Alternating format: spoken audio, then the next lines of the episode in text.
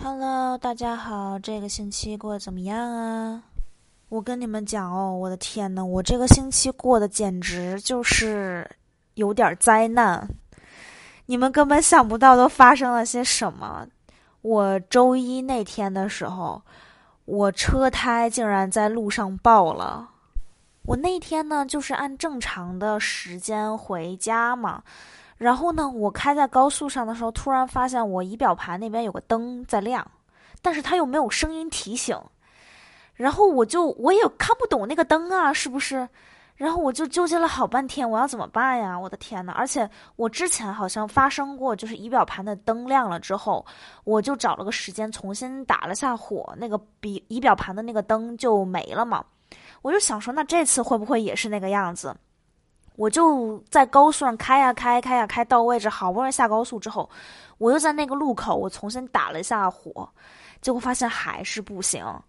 我当时真的开始慌了，我当时就在想说，完了，这个车被我开坏了，我是不是需要重新换一辆新的车了？然后当时整个人都慌了，真的是。当时就在想，说我得赶紧开回家，然后用手机查一下那个灯到底是什么意思，因为我真的不清楚它到底是什么意思嘛。然后呢，我就开呀开，开呀开，还好最后剩下都是城市道路了，车也比较少，呃，然后还一路绿灯。我开到倒数第二个红绿灯的时候，我就听见车突然出现啪嗒啪嗒啪嗒的那个声音，而且明显感觉这个车连二十迈都上不去了。我当时真的，我感觉，哎呀，完了，真的就是天要塌下来的那种感觉。所以呢，我就以二十迈的速度，好不容易开完最后两个路口回家了。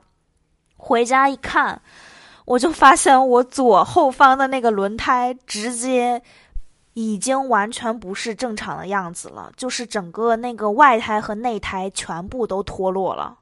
但是我看到的时候，我松了口气，因为我知道只是轮胎的问题，我就换个轮胎就 OK 了，不是整个车出了问题。哎呀，反正总之，我就赶紧拍张照片给我爸妈发过去了。我没想到的是啊，我爸妈他们就在问我说：“你人没事儿吧？”我其实当时是很好奇的，为什么要问我人有没有事儿，是不是？然后我最后我才发现一个问题：如果当时啊没有堵车的情况下，我就按照正常的高速路的那个情况开车回家的话，那我这个胎应该会在高速路上直接爆掉，然后我的整整个车应该会直接翻掉。所以我当时真的是有一种后怕的感觉，但是。运气还是很不错的，就是回了家之后啊，自己又把那个备用胎换上了。总之就是不幸中的万幸吧。然后呢，我就开始回想我二零二二年到底都发生了些什么事情。然后我又觉得越回想越悲惨，简直了，我怎么会这么倒霉？二二年从一月份开始，我从那段时间就一直在跟大家讲说，我的皮肤突然出现了过敏的情况，然后可能是荨麻疹那个样子，直到现在为止还没有好，真的是让我超级超级的无语。然后二月份的时候，应该是我在考试前一天，突然一下吐了六个小时，然后之后那两个星期，整个人处于一种非常虚弱的一个状态。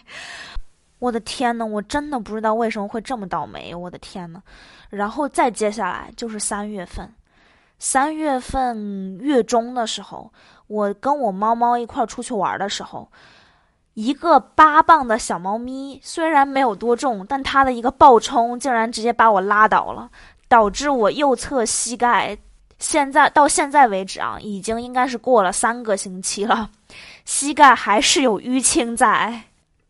然后接下来呢，就是三月底的这个爆胎事件。整个二零二二年 还没有开始到四月呢，我就已经出现了极度倒霉的事情。这种事情平时根本不会发生在我的身上。我在跟我同学就是抱怨的时候啊，就是说我今年的运气。就是坏到爆炸的时候，我同学说：“那你之后的运气应该会好起来。”但是我觉得今年无论如何怎么来看啊，我都觉得我今年的运气真的是差到爆炸。但是我觉得吧，好像除了轮胎爆炸这件事情以外，剩下那几个事情完全都是没有任何预兆性的，突然一下就出现了，而且你都不知道到底是因为什么原因引起的。就是我这个轮胎至少还给你铺垫了一点点。就是我那天在开高速的时候，我就觉得今天这个方向盘怎么这么不对劲啊？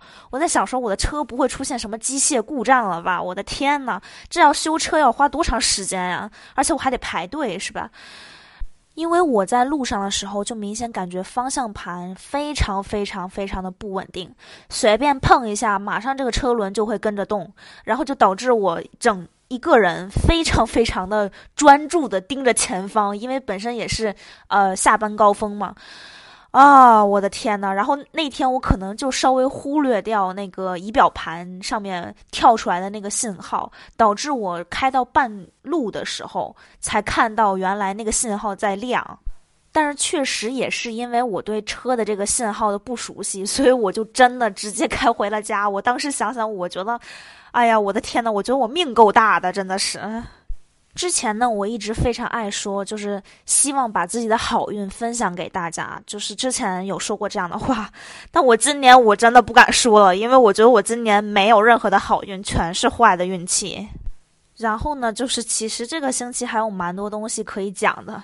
但是很遗憾，我接下来连续三个星期每周都有考试，所以我今天就打算讲到这里，因为我之后还有一些东西没有弄完，我要还回去写个作业，然后收拾下东西什么的。哎，好吧，今天就到这儿了，我们下期再见。